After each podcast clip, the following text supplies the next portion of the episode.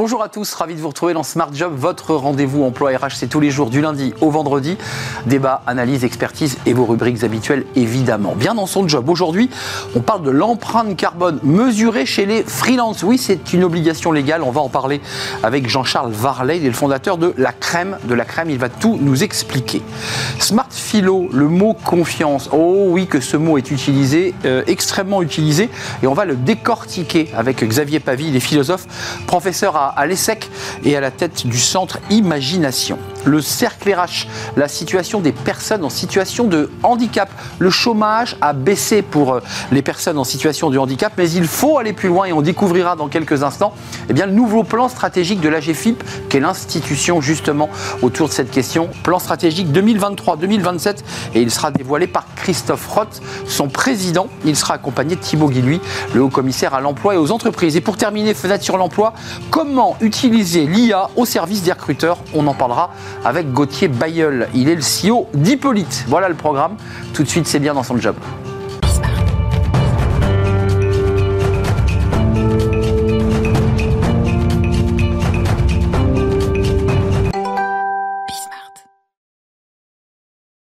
Bien dans son job. Tiens, parlons empreinte carbone, euh, mais en destination des freelances. Ça, c'est très intéressant parce qu'on parle beaucoup de l'empreinte carbone des entreprises, mais trop peu des freelances. Jean-Charles Varlet, ravi de vous accueillir. Bonjour. Vous êtes le fondateur, euh, jeune fondateur de la crème de, la crème. Alors, avant de parler de cette empreinte carbone des freelances dans la tech, parce que c'est un, un enjeu fort, quelques mots sur l'entreprise. C'est quoi? C'est une plateforme RH, c'est ça?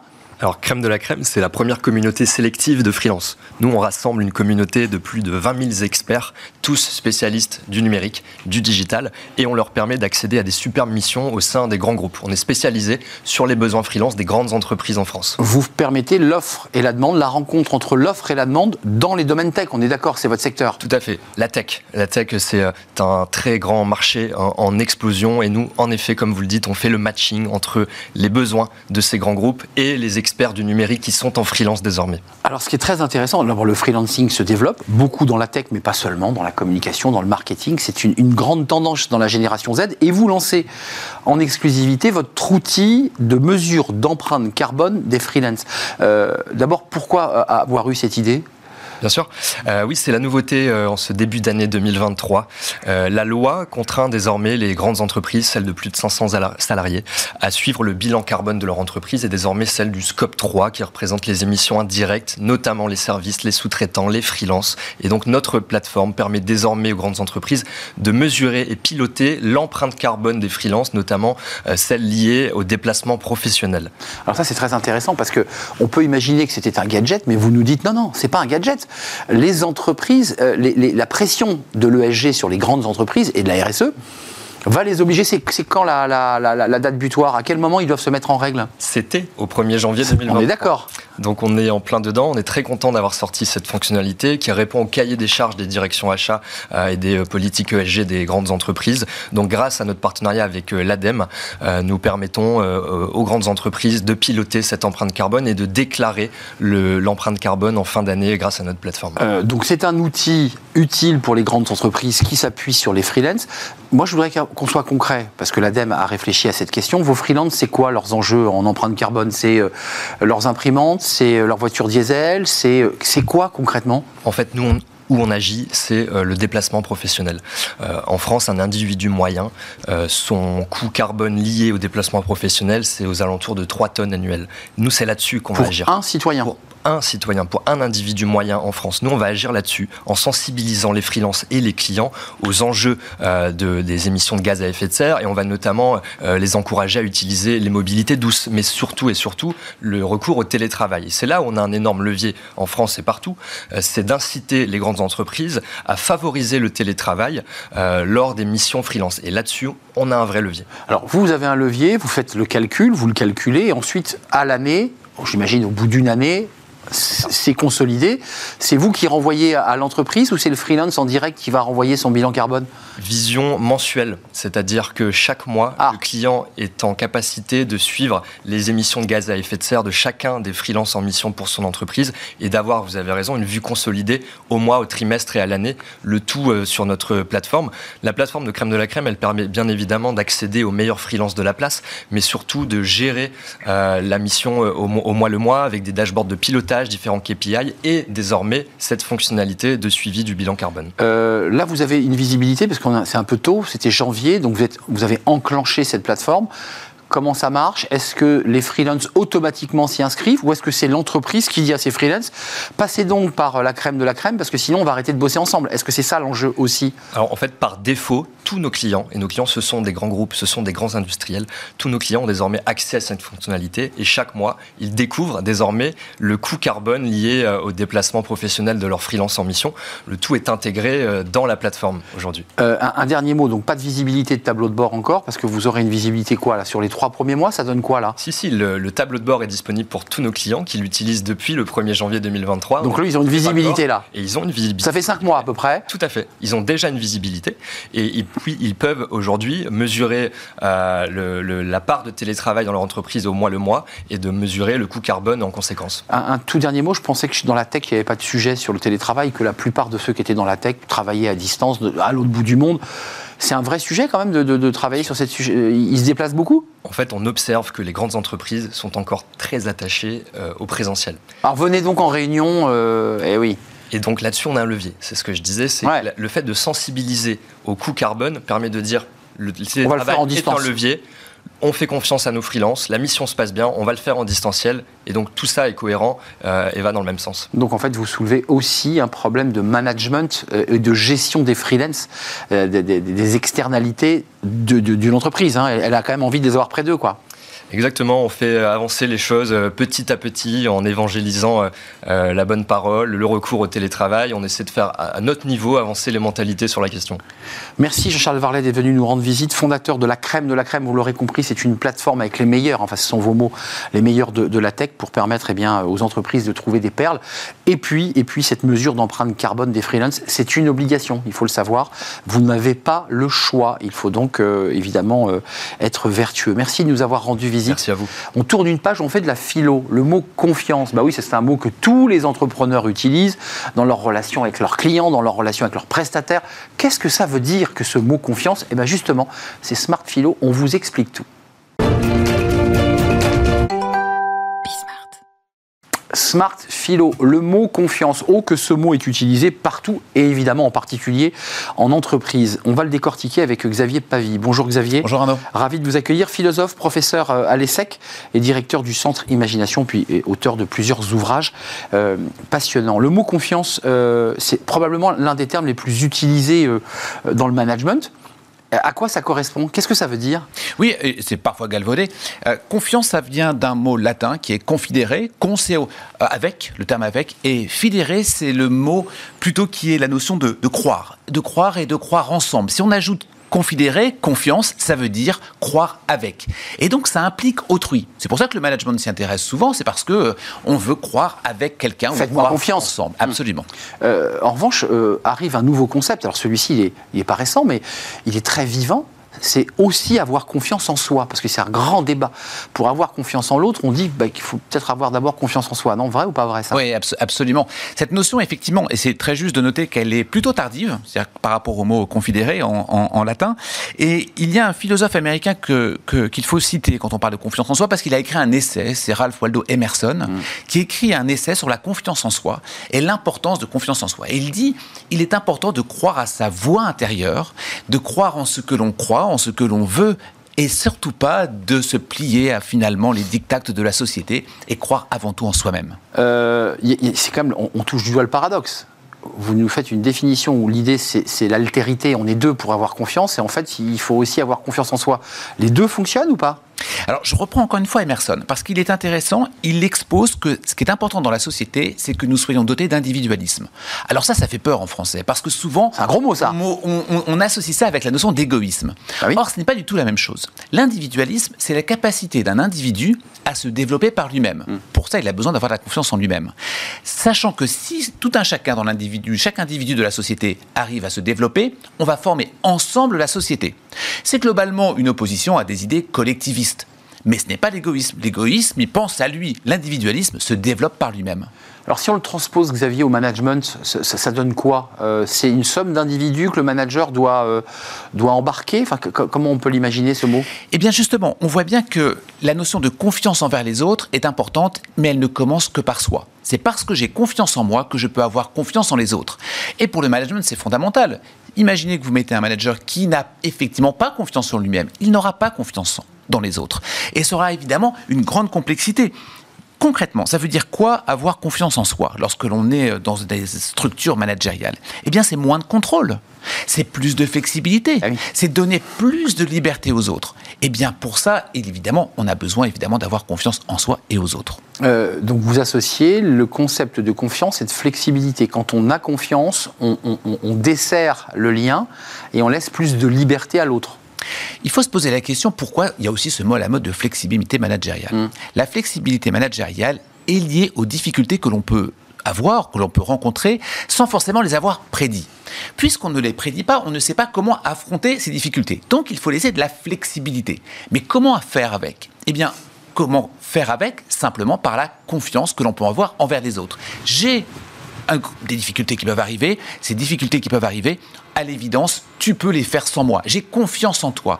La flexibilité, c'est donner la flexibilité dans la confiance envers les autres. Euh, un, dernier, un dernier mot, Xavier, ou même plusieurs d'ailleurs.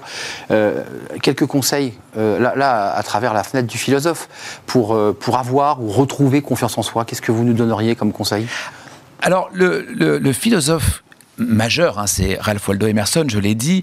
Goethe a une phrase très belle sur la notion de confiance en soi. Il dit Si vous avez confiance en vous-même, alors vous inspirerez confiance en les autres.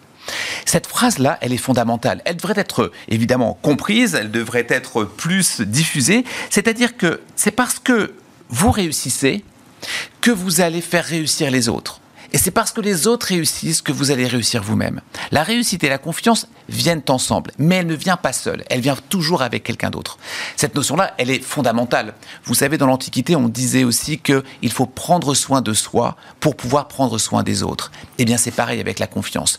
Ayez confiance en vous-même et vous pourrez avoir confiance dans les autres. Il faut aller piocher dans l'Antiquité. Hein.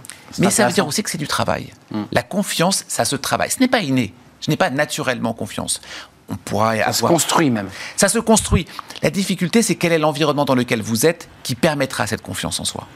Merci Xavier Pavie de nous avoir éclairé sur le mot confiance. Dernière euh, d'ailleurs séance du séminaire au Collège international de philosophie, ce sera le 29 juin et vous serez euh, au pupitre. Absolument. Ou sur scène d'ailleurs tout simplement. absolument, le 29 juin, dernier séminaire de l'année. le thème, vous l'avez? Oui, c'est toujours sur la philosophie critique de l'innovation.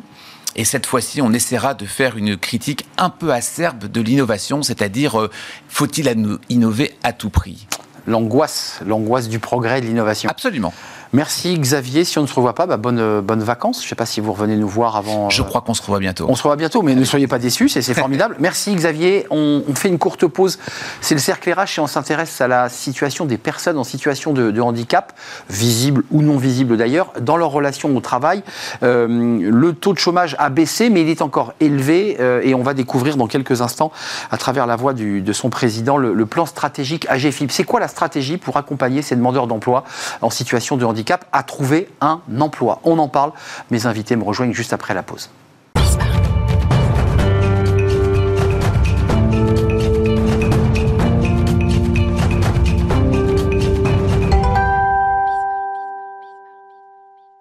Le cercle RH, le débat de Smart Job, comme chaque jour, pour vous dévoiler le plan stratégique AGFIP 2023-2027. Et c'est son président qui est avec nous euh, pour euh, ben, nous le dévoiler avec des axes stratégiques, euh, des enjeux forts, évidemment, parce qu'il sera question tout au long de notre émission de la situation des personnes en situation de handicap face à l'emploi et aussi, j'allais dire, face au chômage. Christophe Roth, merci d'avoir répondu à notre invitation. Président de l'AGFIP, vous êtes et vous portez, et vous l'avez devant vous, ce plan stratégique. D'abord, avant de le dévoiler, parce que c'est le fruit d'un travail collectif, euh, ça fait plusieurs mois que, vous travaillez sur ce document, vous allez nous le dévoiler en exclusivité, mais quelques chiffres sur le parcours que vous avez fait et les actions que vous avez menées. Euh, le chômage était à... Euh, le taux de chômage des, des, personnes en situation de handicap est de 14%, 8% tout public, mais il était de 19% en 2018.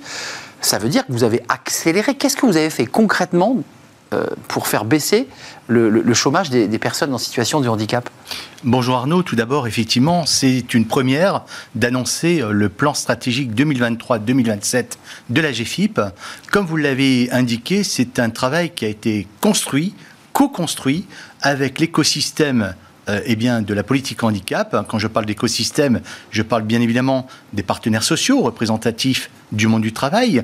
Je parle des associations euh, qui sont représentatives des différents types de handicap. Je parle aussi des personnes qualifiées désignées par l'État. Je parle surtout et également eh bien, des entreprises représentées par le MEDEF CPME. Et bien évidemment, ce travail a pu être réalisé grâce je dirais, un retour d'expérience euh, d'experts sur le sujet du handicap, que ce soit dans le domaine de la formation, dans le domaine de la santé au travail, mais aussi avec euh, un partenariat renforcé avec l'État de plus haut niveau. Autrement dit, euh, un dialogue fructueux, limpide, fluide avec la ministre Dariussec en charge des personnes en situation de handicap et le ministre du Travail Olivier Dussopt, mais également avec Thibaut Guilhuy au commissaire à l'emploi. Qui pourrait nous rejoindre. Il a un tout petit peu de retard. C'est important d'avoir Thibaut Guilhuy qui euh, va, présider aux destinées de France Travail parce que le handicap n'est évidemment pas oublié dans le dispositif France Travail. Mais un petit mot sur vous, qu'on comprenne bien votre engagement.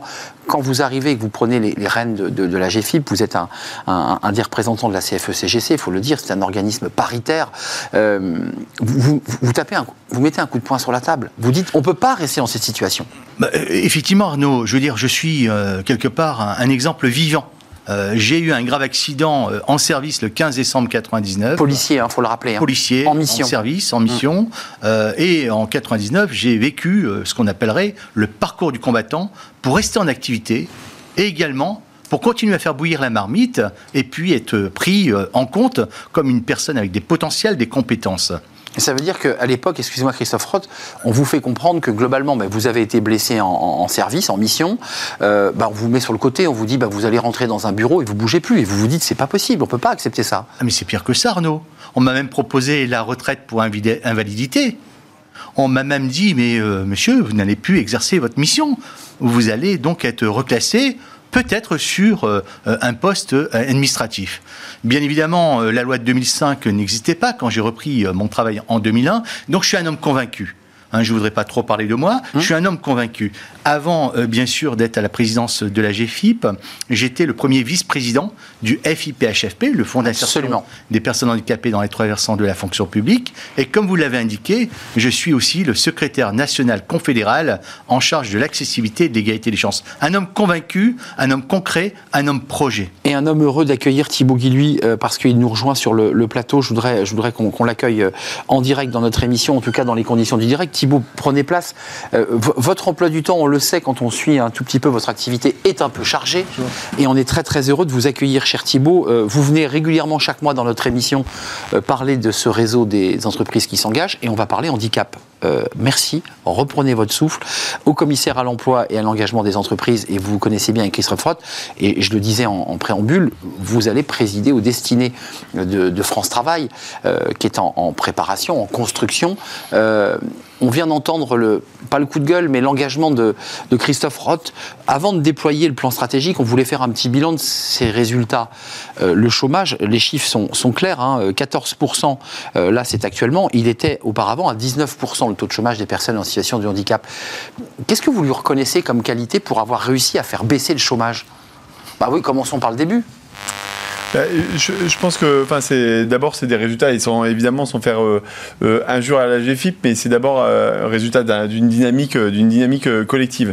un, d'abord, faut quand même pas se mentir. on a une, une, une politique de l'emploi et puis des chiffres du chômage qui baissent. Qui baissent et donc globalement. Ce qui est très heureux, c'est que cette fois-ci, pour les personnes en situation de handicap, ils bénéficient de cette de ce mouvement positif au même titre que les autres. Et c'est vrai dans tous les champs sur l'apprentissage, sur euh, les recrutements et sur aussi la qualité et la nature des emplois aussi qui sont créés euh, pour... Euh, Durable. Pour, pour les important durable. Et donc euh, ça, c'est un, il y a une, euh, une dynamique économique, il y a une politique euh, volontariste ces dernières années de la part du gouvernement au soutien à la fois des acteurs du monde du handicap, je pense notamment aux entreprises adaptées, aux ESAT, mais aussi des, des, moyens dévolus pour pouvoir encourager les, les recrutements dans les, dans les entreprises.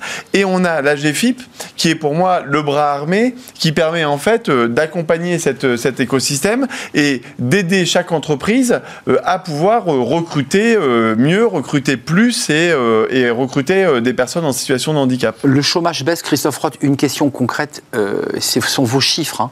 Il y a au moment où on se parle 200 000 postes à pourvoir arrêtez-moi si je me trompe, c'est-à-dire 200 000 postes qui pourraient être destinés à des personnes en situation de handicap qui ne sont pas pourvus. C'est-à-dire qu'on est dans la situation équivalente du marché du travail traditionnel. On a c'est un secteur pénurique. Comment vous l'expliquez? Oui, alors déjà, je voudrais euh, effectivement saluer Thibaut Guéluy parce que quand on travaille, on travaille main dans la main. Et euh, moi, je n'ai pas honte de dire que l'AGFIP, en tout cas le président que je suis, travaille main dans la main avec euh, les ministres et avec le haut-commissaire à l'emploi. Comme l'a indiqué le haut-commissaire, depuis l'arrivée eh bien, de Sophie Cluzel, il y a une, une nouvelle dynamique qui s'est mise en place et qui a été relayée par la ministre Dariussec, mais également par Olivier Dussopt au niveau du travail. Ce que je veux indiquer, c'est que le taux de chômage était de 19% hum. avant l'arrivée euh, eh bien, de Sophie Cluzel, euh, secrétaire d'État en charge des personnes en situation de handicap. Aujourd'hui, il n'est pas de 14%, il est de 12%. Autrement dit, nous avons aujourd'hui au chômage 460 000 personnes en situation de handicap et c'est là où nous avons des leviers à activer. Et comme vous l'avez indiqué, effectivement, sur le job board de la GFIP, 200 000. Eh bien, nous avons plus de 200 000 offres d'emploi, que ce soit dans le domaine de la restauration, de l'hôtellerie, dans le numérique, dans le bâtiment.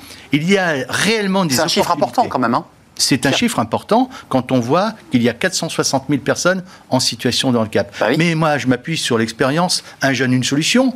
Un jeune, une solution a porté ses fruits. Une personne en situation de handicap, une solution. Une personne. C'est ça que vous proposez là en fait. Eh bien, une solution. Hum. Euh, vous en pensez quoi? Parce que 200 000 emplois, euh, on n'est pas dans le flux, on est dans un stock. Il y, a, des annonces. Si on va sur le site, il y a 200 000 emplois. Qu'est-ce qui fait que ces emplois ne sont pas pourvus? Euh, Non pas que les personnes handicapées ne veulent pas travailler. C'est quoi? C'est un problème de déplacement, de géographie, de mobilité, de salaire? C'est quoi le problème? Bah, C'est c'est un des, des, enjeux sur lesquels on travaille main dans la main et, dans, dans, le cadre de France Travail. À la fois, il faut quand même euh, avoir bien en tête que derrière les euh, personnes en situation de handicap, euh, la proportion de demandeurs d'emploi de plus longue durée, la proportion de personnes qui sont plus faiblement qualifiées est plus importante pour des raisons qu'on peut, qu'on peut facilement imaginer. Donc ça veut dire qu'il faut renforcer les moyens de l'accompagnement de ces personnes. C'est pas qu'il y a moins de talent, qu'il y a moins d'envie, qu'il y a moins de motivation, pas du tout. Mais par contre, il faut investir et accompagner parce que forcément, il y a eu parfois des, des, des comment dire, des, euh, des, étapes, des épreuves, des moments plus difficiles qui n'ont pas permis euh, de, développer une expérience professionnelle ou une qualification professionnelle. Donc investir là-dedans, et ça c'est des propositions. Et accompagner. C'est des propositions qu'on a bâties dans le cadre de la conférence nationale du handicap. Là, qui Avril dernier, voilà, à qui a été annoncée par le, le, président de la République et qu'on a travaillé avec, évidemment avec, avec la GFIP notamment. il faut que l'accès à la formation, l'accès à l'accompagnement, on le consolide. On a fait le rapprochement entre Pôle emploi et Cap emploi. moi j'ai passé euh, huit mois de concertation, j'étais dans énormément de départements et honnêtement, ça fait partie des rapprochements sur lesquels le retour d'expérience est positif. Parce que finalement. France Travail, c'est mission locale et Cap Emploi hein, pour le. oui, euh, aussi, mais c'est travailler ensemble et valoriser les expertises et les savoir-faire des uns par rapport aux autres. Et que euh, ce qui est intéressant dans le rapprochement entre Pôle Emploi et Cap Emploi, c'est que ce rapprochement-là a permis de s'appuyer sur la puissance de frappe de Pôle Emploi pour apporter finalement une capacité à accompagner toute personne qui peut avoir des fragilités, des difficultés de santé ou de handicap, quel que soit l'endroit où il est sur le territoire, et en revanche de s'appuyer sur l'expertise euh, des, euh, des cap emploi pour les prises en charge plus près. et puis pour monter en compétences pour qu'on soit capable euh, d'aborder la question de façon plus efficace. Et notre enjeu avec euh, la GFIP, et pour qu'il y ait derrière chaque personne une solution, il faut qu'on bat- qu'on gagne la bataille des consciences. Côté aussi- entreprise. côté entreprise. C'est un sujet d'abord d'état d'esprit.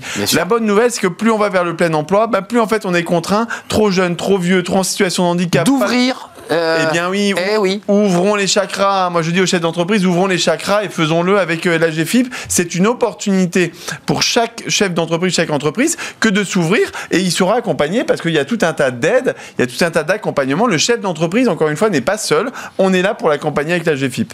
Plan stratégique 2023-2027. On a fait un bilan qui qui- qui est très positif, puisqu'on vient de le voir, les chiffres ont baissé. Vous avez accéléré. Euh, vous souhaitez euh, faire évoluer le taux d'emploi au-delà des 4%. Comment vous allez faire? Comment vous y Oui. prenez? C'est un défi quand même. hein.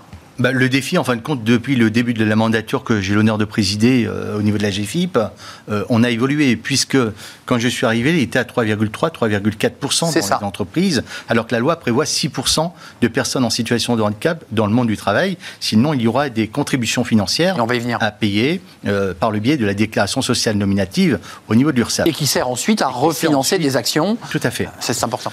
Donc aujourd'hui, ce que je peux indiquer par rapport à l'appui euh, des chiffres de la DARES, c'est 2020-2021 plus 0,1 point chaque année, ce qui signifie quand même, alors qu'on est dans une conjoncture tendue, après la crise Covid, mais également Presque 0,5 points.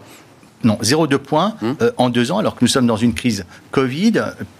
Après Covid, mais également dans une euh, conjoncture tendue sur le plan social et sur le plan économique, eh bien les indicateurs sont au vert. Et en plus, comme le vient de le rappeler Thibault, les entreprises ont changé le regard sur les personnes en situation de handicap.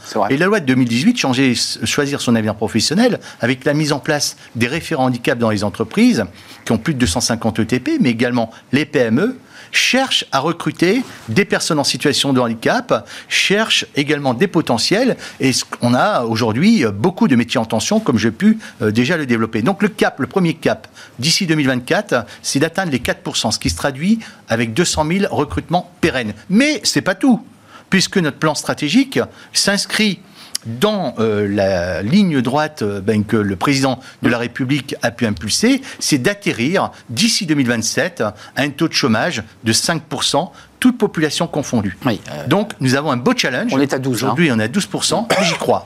Hum, En tout cas, c'est- votre ambition. Euh, Thibaut il y a un vrai sujet que vous, évoquez.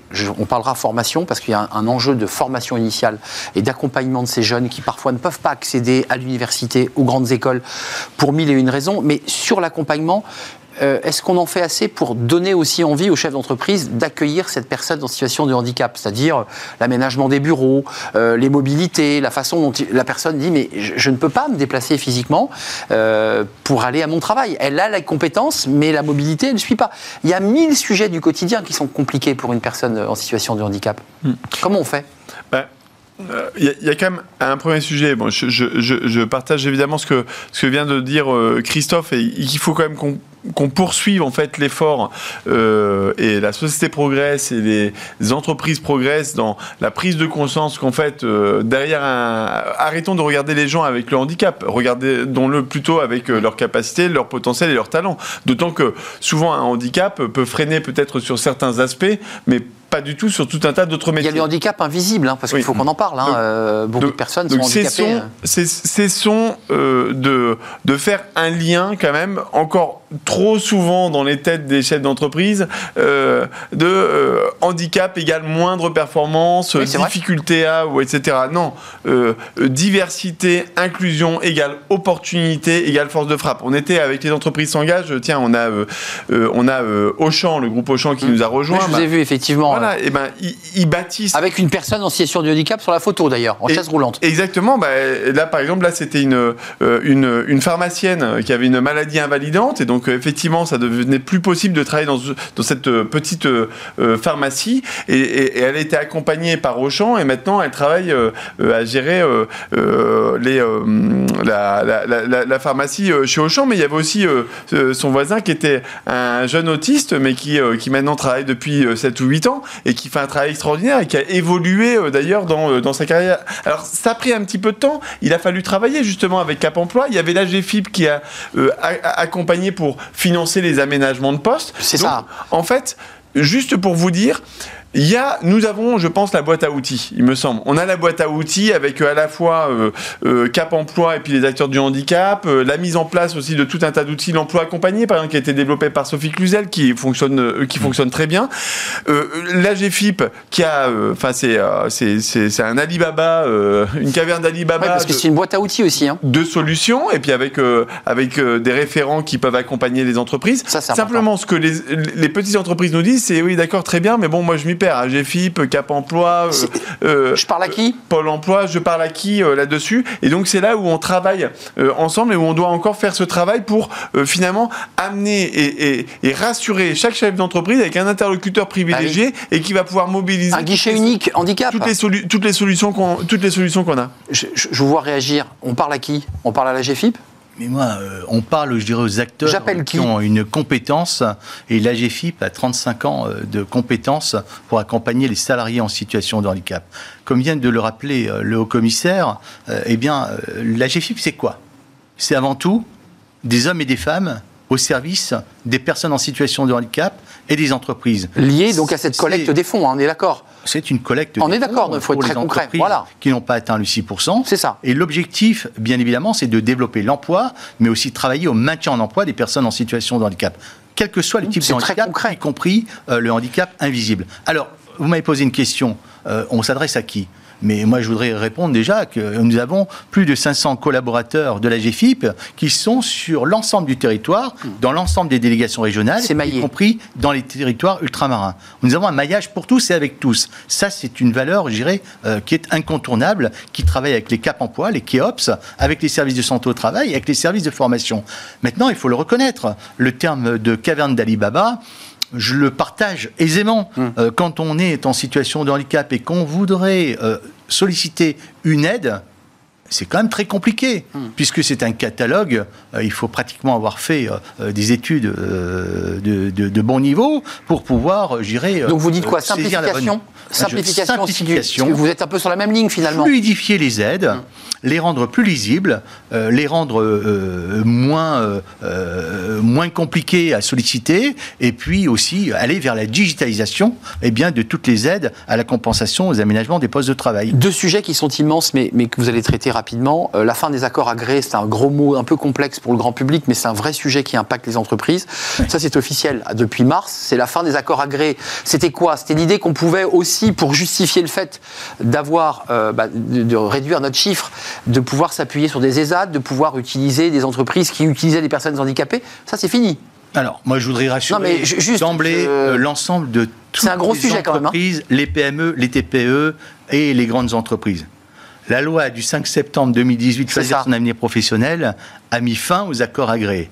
En mars 2023, écrit, donc. le conseil d'administration de la GFIP, en étroite collaboration avec les services du haut commissaire à l'emploi, mais également euh, les cabinets ministres, nous avons travaillé pour ne pas laisser les entreprises sans politique handicap. Donc je rassure, c'est un, euh, un combat gagnant-gagnant, main dans la main avec toutes les entreprises, qu'on va continuer à accompagner de manière de proximité avec euh, des moyens dédiés de la GFIP, un guichet qui pourra accompagner les entreprises, les référents Oui, handicap pour Certaines aller partent de loin. hein, vers le euh, plein emploi. C'est aussi, euh, il n'y a plus nécessité d'avoir des, prescriptions- des prescriptions préalables, donc une simplification, en fin de compte, une démarche de confiance, mais c'est aussi faciliter pour tous les aménagements et les compensations à hauteur de 5 000 euros, eh bien, il n'y aura pas besoin de monter des dossiers euh, C'est qui ça. sont des usines à gaz. Parce que c'est lourd administrativement. Je vous ai vu veux réagir. rassurer, je veux rassurer pour la sortie des accords agréés, la GFIP sera première présente et nous serons bien évidemment là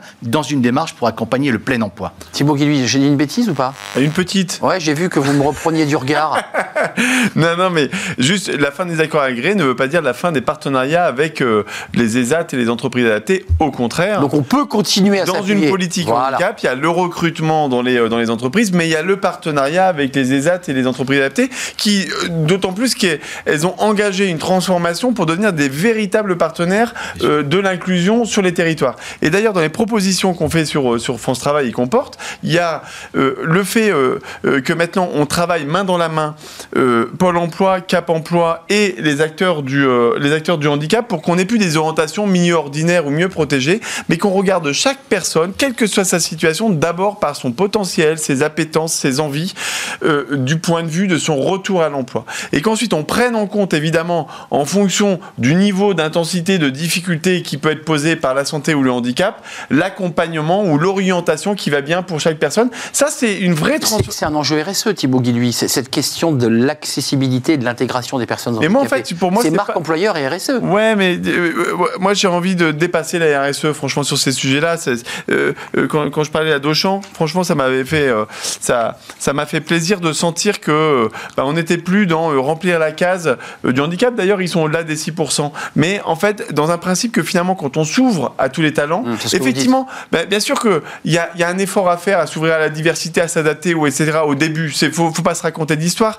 Mais derrière, en termes d'engagement, de motivation, d'implication, de sens, C'est- c'est vrai. c'est vraiment puissant et donc on peut très bien articuler performance sociale et performance économique. Merci à vous. Rapport stratégique que vous allez présenter à quelle date Euh, Officiellement, vous l'avez dévoilé en partie sur ce plateau, mais à quel moment vous nous le dévoilez officiellement? Et je vous donne rendez-vous le 7 septembre au CESE en la présence euh, du haut commissaire à l'emploi, je ne lui donne pas le choix, mais également aussi euh, l'ensemble des ministres, parce que ce sera un moment, je dirais, euh, collégial, eh bien, de, de porter ce- cette stratégie 2023-2027 qui intervient, je le précise, après le rapport euh, eh bien, du haut commissaire sur France Travail, mais également la conférence nationale du handicap qui a eu lieu le 26 avril, présidée par le président Macron.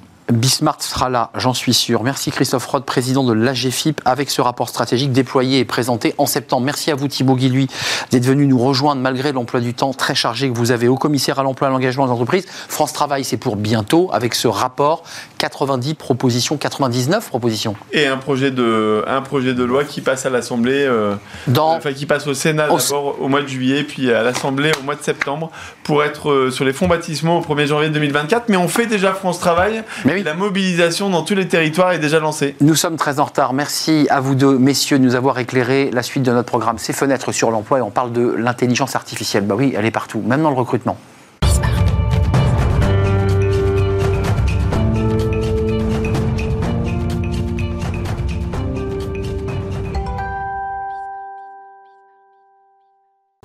Fenêtre sur l'emploi, l'intelligence artificielle est, est partout. Elle est utile. En tout cas, elle peut l'être pour recruter. On en parle avec Gauthier Bayeul. Bonjour Gauthier. Bonjour Arnaud. Ravi de vous accueillir sur le plateau. Vous êtes déjà venu nous rendre visite il y a quelques temps. Vous êtes le CEO d'Hippolyte. Euh, alors, c'est un, un nom qu'on retient, Hippolyte, qui incarne, comme vous dites. Euh, c'est quoi Hippolyte? C'est un job board? Comment vous vous définissez?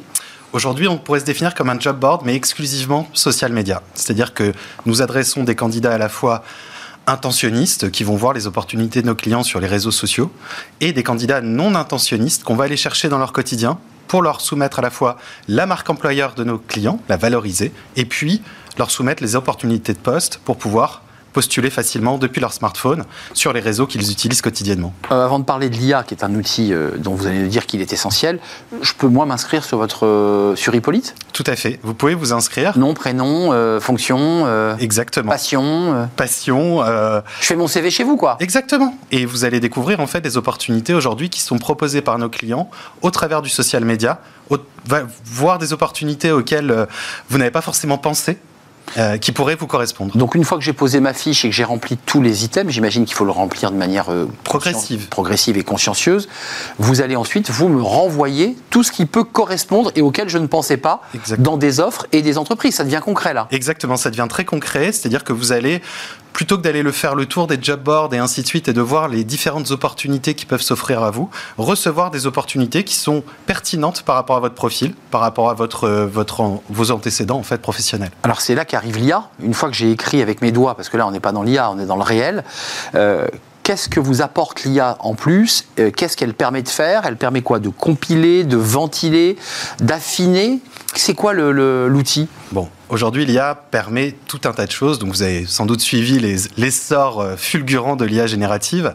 Donc, nous, chez Hippolyte, on a décidé en fait de se dire, OK, très bien, qu'est-ce que peut nous permettre de faire cette IA L'idée n'est pas de générer des fonctionnalités un petit peu accessoires ou autres, d'apporter un vrai service à la fois aux candidats, mais également à nos clients recruteurs. Donc, notre premier item, par exemple, c'est de résumer de façon concise pratico-pratique les opportunités de nos clients, donc les offres d'emploi. Donc c'est-à-dire que grâce à ma fiche, vous allez, grâce à l'IA, m'apporter une compile très précise. Exactement. Parce que sur smartphone, 97%... Facile à lire. Exactement. 97% de nos candidats sont sur smartphone. Aujourd'hui, tout le monde déteste scroller pendant des heures sur un, un texte. C'est pas dit. Alors ça dépend ce qu'on scrolle. si on scrolle sur les social media, ok, mais scroller un texte, en tout cas une offre d'emploi, aujourd'hui on veut clair, précis, concis. Ok, je me vois dans ce poste, je me positionne. Ça c'est le premier point. Ça c'est le premier point. Donc j'ai une première sélection très digest. Exactement. Voilà. Le deuxième point, c'est de se dire, ok, quand je postule, je vais avoir envie d'avoir un parcours de candidature qui soit adapté à ma situation, hmm. à mon profil et aux prérequis de l'annonce. L'idée n'est pas d'avoir des questions génériques, l'idée c'est de poser des questions qui font sens au regard du poste. Donc c'est la deuxième étape là. Exactement. Par exemple, si vous recherchez un poste d'IT, on va vous poser des, des, questions sur les compétences précises de l'annonce pour voir si vous les maîtrisez, quel est votre niveau de maîtrise. Et l'IA va automatiquement aller forer vos réponses. Donc aller chercher automatiquement des informations complémentaires si besoin pour vous proposer à la fois vous candidat un parcours de candidature fluide, rapide, limpide et au recruteur d'avoir quand il reçoit la candidature des éléments concrets précis de traitement. Donc ça veut dire que c'est du descendant vers le candidat, les questions lui sont... Et donc on affine sa, de, sa candidature. Exactement. Et puis ensuite, la troisième étape, c'est quoi? Votre client va ensuite, vous allez lui dire, moi j'ai un panel, en fait c'est un petit peu comme une, une boîte classique de recrutement, la manuelle, j'ai 20 fiches sur le bureau, et sont super. Alors, sauf que là, l'intelligence artificielle arrive encore. Eh oui. On va proposer des synthèses de candidature à nos clients recruteurs. Donc lui aussi, il a un visuel pratique. Exactement. On lui fait 10-15 lignes de synthèse. Euh, pertinence de la candidature, point fort, point à creuser lors de l'entretien. Parce que nous, ce qu'on souhaite, c'est que le recruteur, ne passe pas son temps à traiter des CV. Aujourd'hui, on a presque 70% des recruteurs qui nous disent euh, on passe trop de temps sur des tâches chronophages. C'est euh, très long, très fastidieux. Ils veulent pouvoir se consacrer à l'humain, qui reste central. Parce qu'on a beau parler de l'intelligence artificielle et ainsi de suite, nous on voit vraiment ça comme un outil aujourd'hui, mais qui ne remplacera en rien la rencontre. Et notre but, c'est de générer des opportunités de rencontre le plus vite possible entre candidats et recruteurs. Donc ça veut dire, encore une fois, j'imagine que vous allez être très prudent et très poli, mais vous êtes en train de casser le métier traditionnel euh, du recrutement avec euh, la fiche, on le reçoit, on fait un, dossier, on le renvoie. Enfin, ça prend des heures. Euh, en général, le RH a une fois sur deux pas le temps de regarder.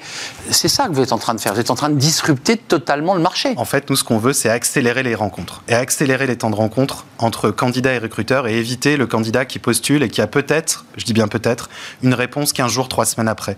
Nous, ce qu'on veut, c'est accélérer ce temps. On vit dans un marché de tension euh, sur les compétences. Hmm. Et ce qu'on veut vraiment, c'est concentrer ce temps euh, de rencontre et de, permettre aux recruteurs de recruter vite et recruter bien. Donc, entreprise du CAC 40 pluguée sur Hippolyte, mais vos enjeux, quand même, pour le dire simplement, c'est d'avoir une masse de, CV colossale pour que vous ayez la data. Tout à fait. Comment vous faites? Aujourd'hui, en fait, tout. Vous, avez un panneau dans les rues, euh, inscrivez-vous sur Hippolyte? Social media, social media, social media. Aujourd'hui, moi, la vision, la vision qu'on partage chez Hippolyte, c'est que le recrutement de demain sera sur social media. C'est-à-dire que les job boards, ok, ils existent, ils permettent aux intentionnistes, aux personnes en recherche d'aller chercher des, opportunités. Puis de voir la tendance du marché aussi. Exactement. Nous, vraiment, le but, c'est de pénétrer le quotidien de nos candidats sur euh, TikTok, Snapchat, euh, Instagram, euh, Spotify et j'en passe en soumettant des opportunités qui font sens au regard du profil du candidat. Hmm. Donc vraiment. Donc vous disruptez bien le modèle. Notre terrain de jeu, en tout cas, c'est le social media et c'est ce qu'on souhaite vraiment euh, accélérer. Euh, merci Gauthier Bayeul de nous avoir tout expliqué. C'est extrêmement clair, effectivement, et très disruptif. Euh, et je pense accélérant le processus de, recrutement. Merci Arnaud. CEO d'Hippolyte, 30 collaborateurs. Ils sont à fond. merci de nous avoir rendu visite. C'est la fin de notre émission. C'est un vrai plaisir de la partager comme chaque jour. Vous le savez. Merci à toute l'équipe. Merci à, à Théo à la réalisation. Merci à Héloïse pour le, le son. Et merci à l'équipe de programmation Nicolas Juchat et Alexis évidemment. Merci à vous pour votre fidélité. À demain. Bye bye.